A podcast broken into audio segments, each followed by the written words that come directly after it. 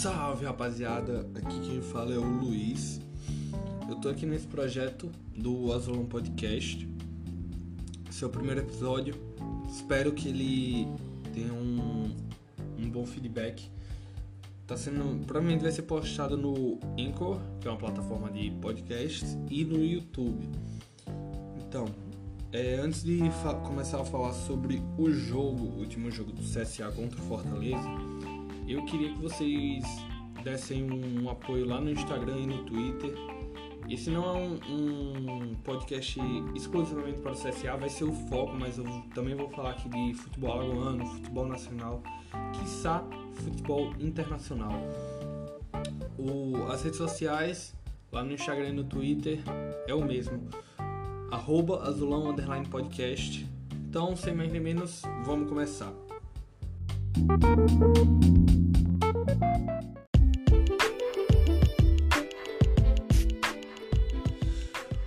Domingo, Fortaleza contra CSA, volta das 7 horas da noite lá no Castelão.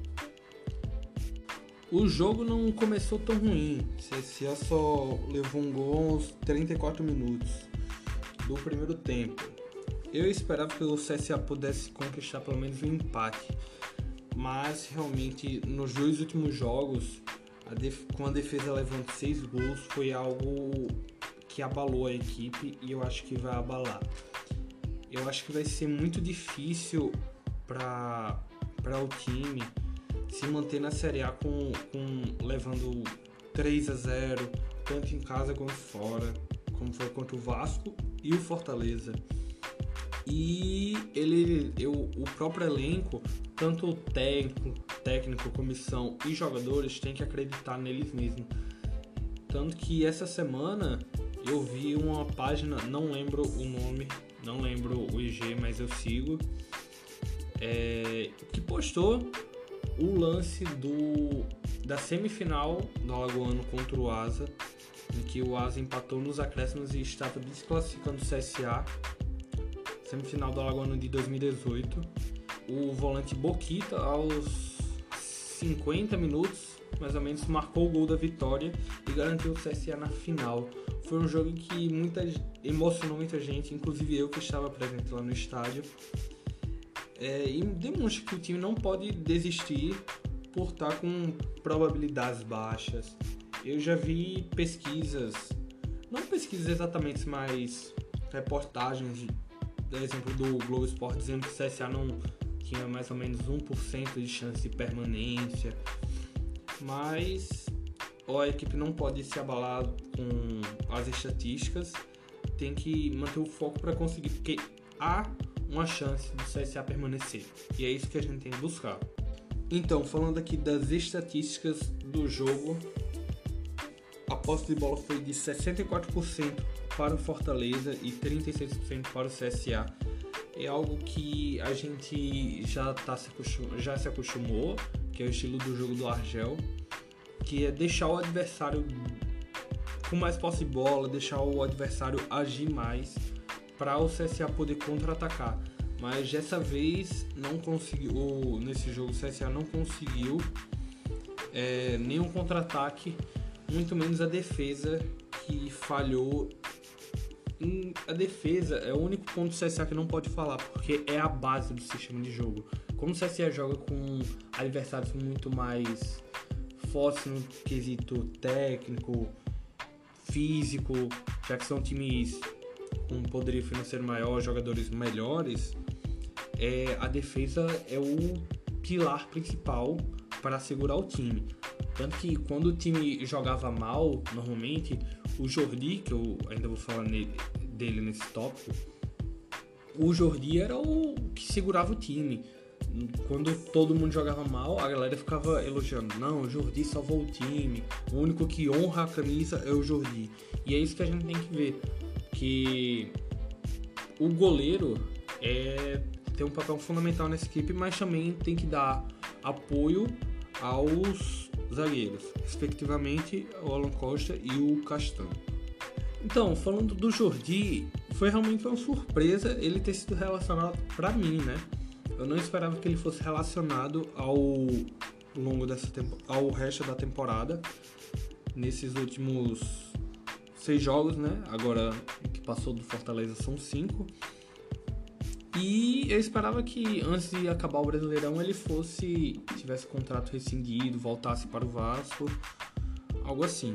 Eu ainda quero gravar um, uma parte do podcast é, relacionada às polêmicas do CSA, inclusive ao caso Jordi, que teve polêmica repercutindo em redes sociais, torcida do Corinthians fez cartaz com isso, mas tudo bem, vamos lá. O CSA começou com a seguinte escalação: João Carlos no gol, Celcinho, Alan Costa, Luciano Castan e Carlinho.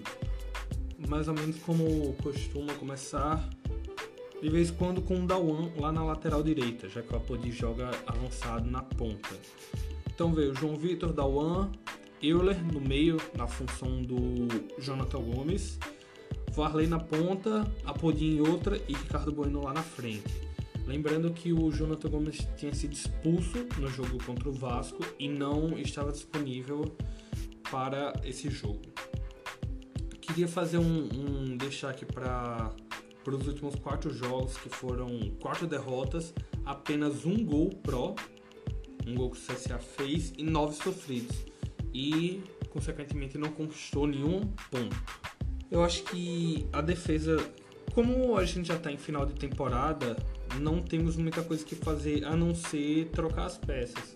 A gente tem que reconhecer que o Jordi trabalhou muito no, no CSA, mas ele realmente desrespeitou a camisa com a polêmica do caso dele.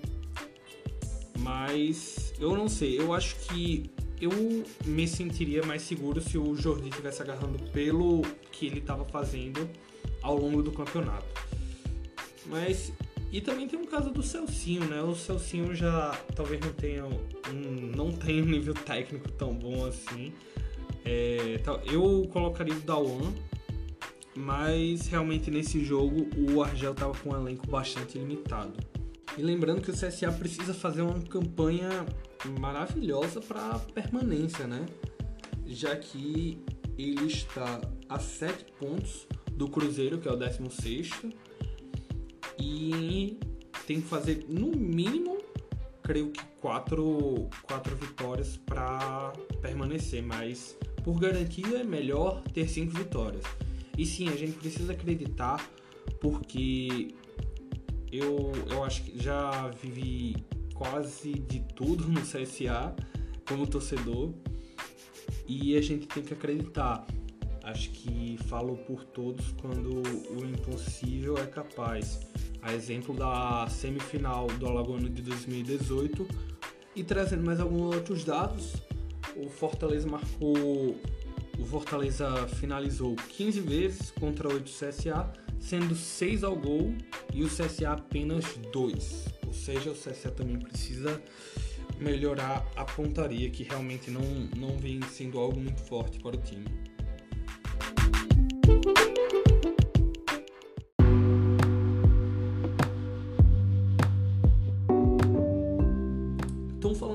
Da classificação do Brasileirão. Primeiro lugar, Flamengo, 34 jogos, porque o Flamengo vai jogar a final da Libertadores no sábado. 81 pontos, uma campanha maravilhosa, 25 vitórias, saldo de gols de 43. Disparado. Se o Flamengo ganhar, o, o próximo jogo já pode se considerar campeão. O Palmeiras está com 33 jogos, um a menos, e 68 pontos, 19 vitórias, saldo de gols de 27. Você vê realmente que o Flamengo tem um, um saldo de gols absurdo, é quase o, o dobro do, de outros times. O Santos tá próximo ao Palmeiras, né? 33 jogos, 65 pontos, 19 vitórias também e um saldo de gols de 20. Grêmio, a equipe do Grêmio que foi eliminada na Libertadores pelo Flamengo. 33 jogos, 56 pontos, 16 vitórias e 22 gols, saldo de gols. Vale notar que a diferença de vitórias já está crescendo, né? Do Flamengo para o Palmeiras são 6 vitórias de diferença E do Santos para o Grêmio são três vitórias. Algo que não está tão equilibrado. O Brasileirão, eu diria que está mais dividido em faixas de equipes.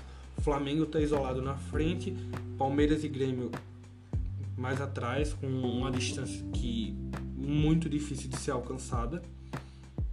É, e depois é um grupo bem grande, que é Grêmio, Atlético Paranaense, São Paulo e Internacional com vitórias, um número de vitórias próximas e consequentemente um número de pontos próximos. O Atlético está com 53, São Paulo os mesmos 53, Internacional e Corinthians os dois com 50 pontos. É, o Atlético Paranaense está com 15 vitórias, São Paulo Internacional 14, Corinthians está com 12 vitórias. Bahia, 33 jogos também, 44 pontos junto ao Vasco. A única coisa que faz o, o Vasco estar abaixo do Bahia é o saldo de gols, além de que o Vasco tem um jogo a mais que empatou. Jogo espetacular contra o Flamengo, que foi 4 a 4 saldo de gols do Vasco é de menos 6 e o do Bahia é 2 gols positivos. Lá na parte de baixo da tabela, em 11 Goiás, com 43 pontos, 12 vitórias, saldo de gols de menos 16 negativos. Realmente é um saldo muito ruim para o Goiás. Fortaleza, 42 pontos, 12 vitórias, saldo de menos 2. Logo atrás vem o Atlético Mineiro com 41 pontos, 11 vitórias menos 5 gols. E aí vem outra faixa de times já estão mais com 36, 35 pontos. Com 36 em Botafogo, Ceará e Cruzeiro. Botafogo com 11 vitórias, Ceará 10 e Cruzeiro 6. Cruzeiro está fazendo um campeonato horrível, junto também com o primeiro da zona de rebaixamento, que é o Fluminense, né? Fluminense 35 pontos, 9 vitórias apenas.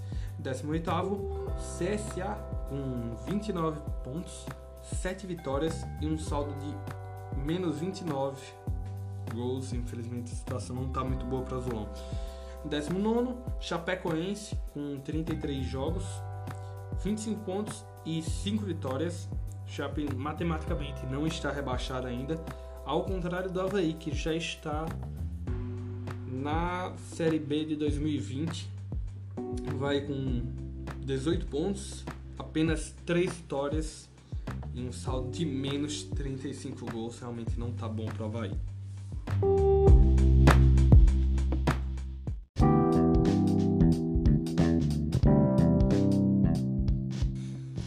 Então eu queria ressaltar algo que ajudou muito o CSA, mas falhou bastante esse ano, que é a questão das contratações, da diretoria. Foi algo muito ruim.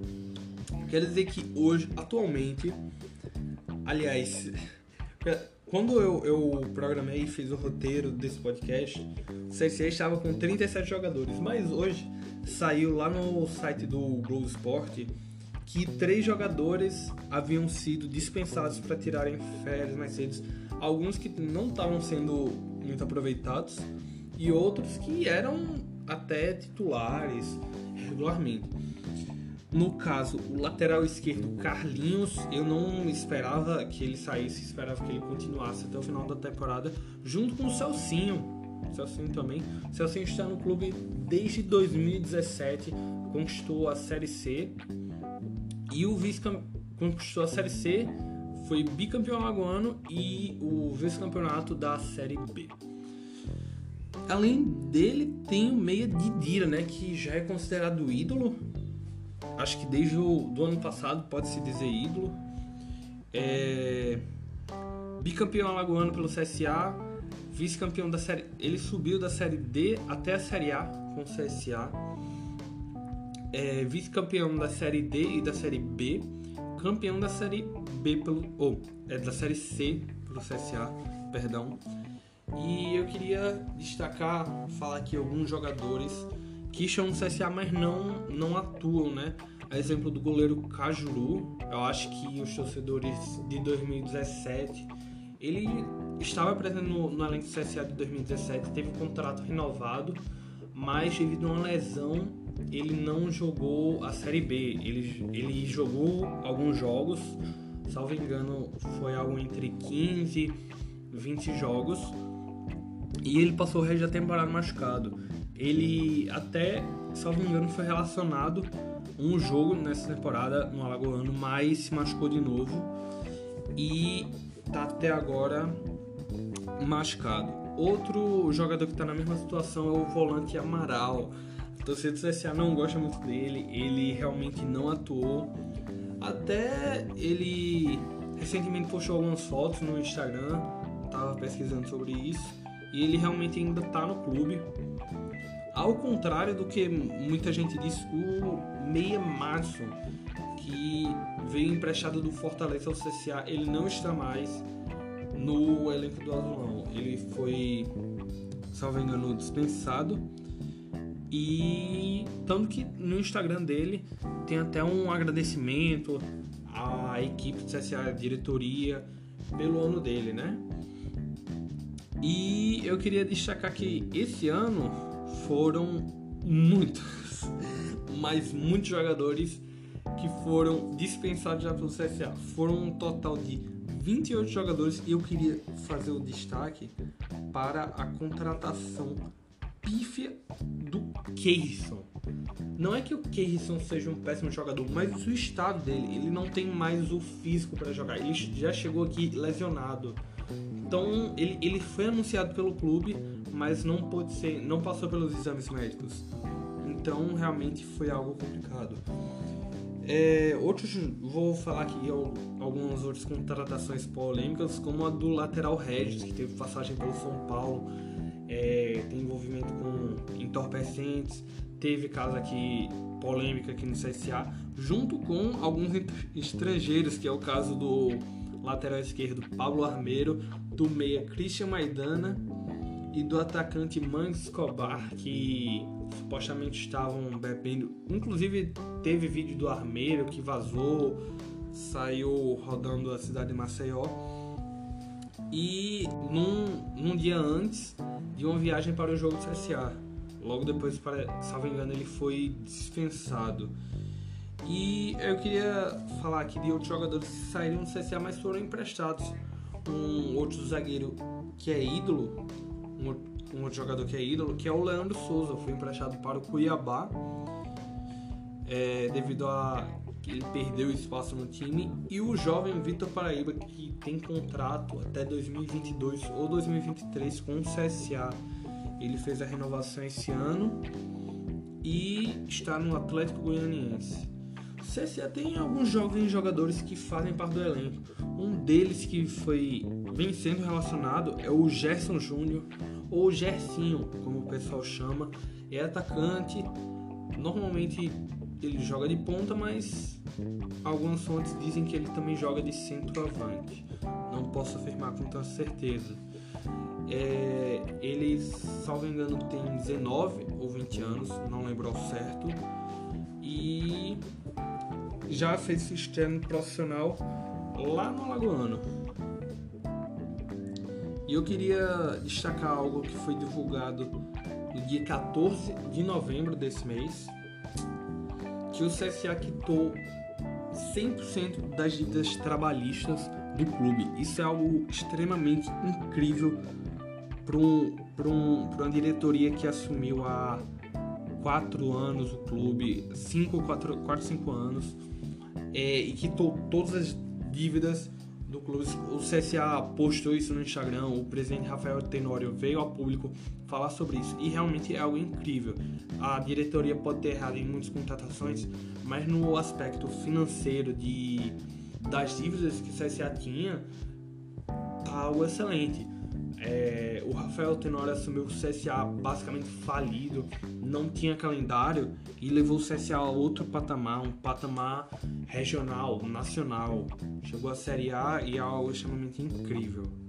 E outras contratações que eu gostaria de falar aqui, que já foram dispensadas, é o, são alguns outros estrangeiros, né? Que é o Julian Benítez e o Rodolfo Gamarra. Os dois são paraguaios e eles sequer jogaram. O Benítez, é, os dois foram apelidos do Marcelo Cabo. Inclusive o Benítez foi para o Vila Nova, onde o Marcelo Cabo estava. Mas devido aos resultados ruins, o Marcelo Cabo foi demitido do Vila Nova e não sei dizer o que aconteceu com o Benítez, se ele realmente joga lá, já que é um, a Série B é um nível mais baixo, ou se é a mesma coisa do CSA, nem era relacionado. O Rodolfo Gamarra recentemente foi teve o contrato rescindido. Foi ainda nesse mês, não foi tão divulgado, mas eu achei interessante falar sobre isso. E outro ponto que eu queria falar era alguns jogadores que poderiam ter retornado ao CSA que já atuaram, a exemplo do Jorge Felipe. Eu não sei ao certo se a diretoria realmente tentou contratar. É, parece que houve um, um, quase uma batalha para tentar contratar o Jean Kleber do Marítimo de Portugal e ele está emprestado, inclusive até o, o, até a metade do ano que vem. Ou seja, provavelmente ele continue, ele continue no, no clube. Além do Ricardo Bueno, que veio do Ceará, ele tem contrato com o CSA, acho que até o final de 2020 eu acho que essa foi uma, uma boa aposta. Eu gosto do, do Ricardo Bueno e espero que ele continue. E só para finalizar, eu, eu, queria dizer, é, caso você não, não notou, não fez esse cálculo, os jogadores que passaram pelo CSA, lógico que tem alguns da base que eu, que eu citei aqui, a exemplo do goleiro Mota. Ele foi emprestado ao Paysandu, mas ele já está aqui no CSA já tá treinando. Eu acho que ele não pode jogar a primeira divisão. Não sei, não sei se o CSA inscreveu ele. Mas de qualquer forma, 65 jogadores já passaram pelo CSA. Queria destacar é, um exemplo que é o time do Santos. É um time mais forte, mais estruturado, mas que tem muito menos peças. O, o CSA tinha 37 peças, o Santos tinha menos de 26, salvo engano, algo assim, à disposição do técnico Jorge Sampaoli. Inclusive, isso é algo que eu quero falar aqui, que é sobre a treta entre técnicos brasileiros e técnicos estrangeiros, mas isso é para agora.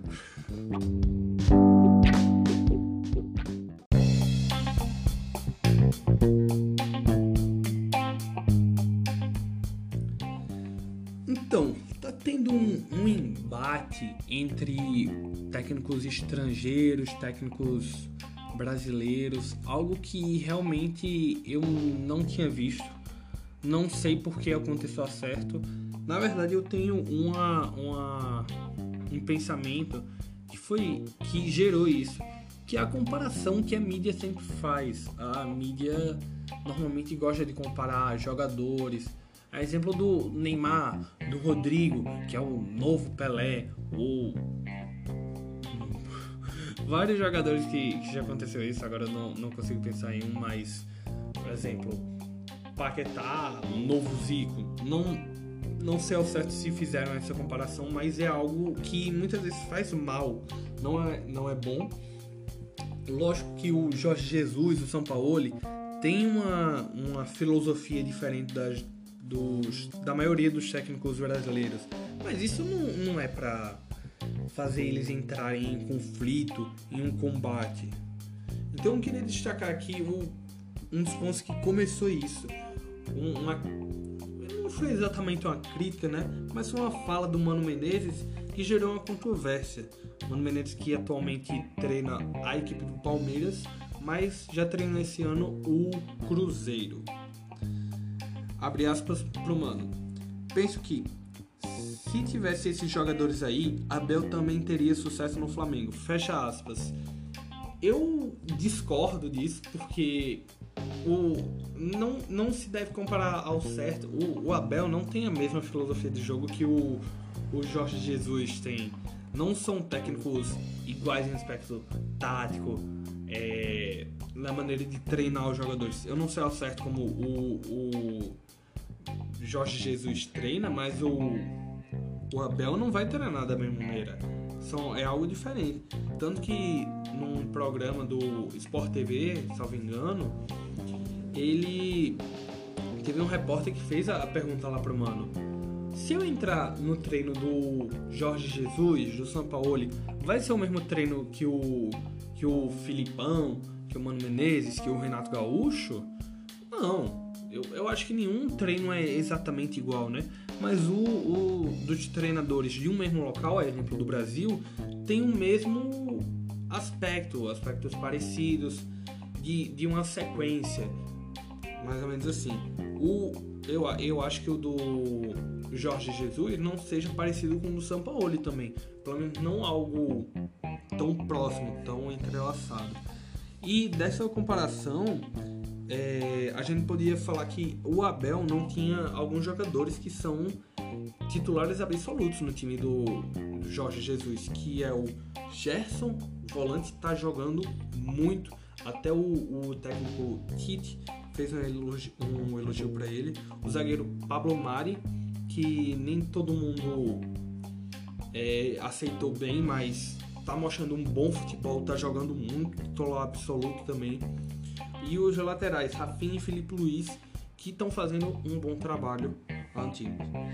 E o que aconteceu disso foi o jornalista Mauro César Pereira ironizou isso, essa contratação ou essa fala do Mano Menezes e eu concordo com ele, mas acho que não, não é algo que se deva ironizar. Eu acho que se deva deve se muito parar de ser feita essa comparação da mídia. Não é criticar o, o Mano Menezes. Lógico que tem que mostrar para ele que os técnicos são diferentes, ele age diferente, tem estilos de jogo diferentes. A não sei que. O, o Palmeiras, se ele quisesse mudar o estilo de jogo, ele não teria contratado o Mano Menezes. Talvez tivesse contratado um técnico estra... estrangeiro poderia, ou um que tivesse uma, uma visão diferente. O Mano Menezes é, é, algo semelhante. Não é o mesmo estilo de jogo que o Filipão, mas é algo já mais parecido. E outra coisa que eu queria ressaltar, essa comparação está muito sendo feita com Jesus também, por o Flamengo estar tá na liderança, está na final da Libertadores, está numa grande fase o Flamengo, talvez uma das melhores fases desde 1981, lá do time do Zico. O vice-diretor de futebol do Flamengo, Marcos Braz, falou: "O que estão fazendo com Jorge Jesus é covardia". Eu acho que não especificamente o que os técnicos estão fazendo, mas o que a mídia faz. Realmente uma comparação, é, um endeusamento não deve ser feito pela mídia. Pela torcida, sim, é, realmente vive uma grande fase, é o chamado mister da torcida. É, a torcida tem total liberdade para fazer isso, mas a mídia acho que não, não fica algo muito legal para fazer.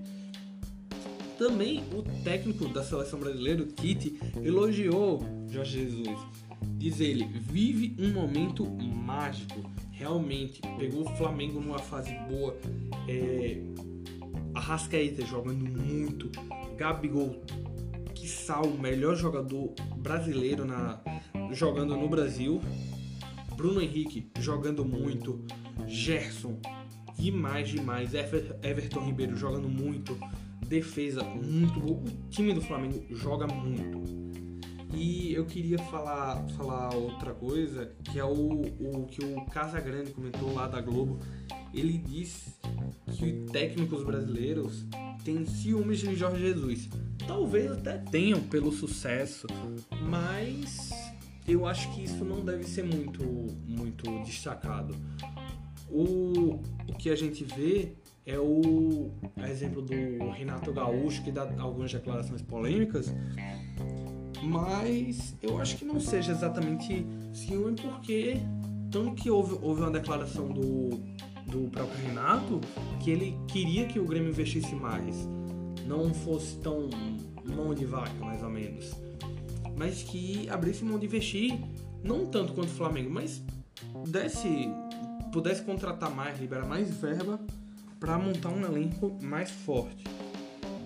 E para, para finalizar, o comentarista Arnaldo Ribeiro é, fala: o sucesso de Jorge Jesus pressiona os técnicos brasileiros. E realmente diz, porque traz algo mais ou menos que se o Jorge Jesus está fazendo tanto sucesso, assim junto com o São Paulo também, tem algo de errado. Eu acho que alguns técnicos brasileiros podem estar ultrapassados, tem que mudar. Vou dar o exemplo do Luxemburgo. Eu gosto muito do, do estilo de jogo dele, é, do jeito que ele treina. Inclusive, ele faz lives com o, a torcida vascaína para falar sobre jogadores, falar sobre escalação. Eu acho isso muito bacana, uma modernização do futebol.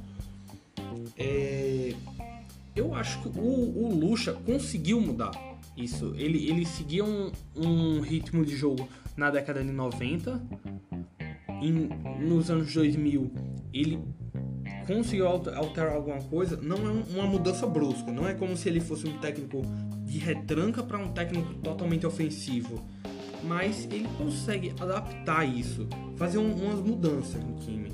Já os técnicos estrangeiros têm um, um caráter extremamente ofensivo no time, faz o, o time atacar. A exemplo do Flamengo dá gosto de você ver jogar que ataca, ataca, ataca, tá ganhando de 3 a 0.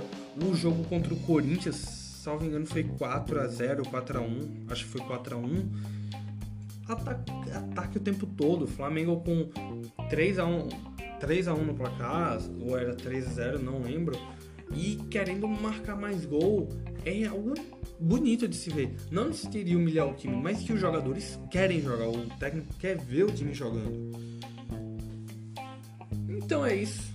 Gente, fica aqui o primeiro episódio do podcast. Espero que você tenha gostado. Comenta aí, manda sugestão lá nas redes sociais. E é isso.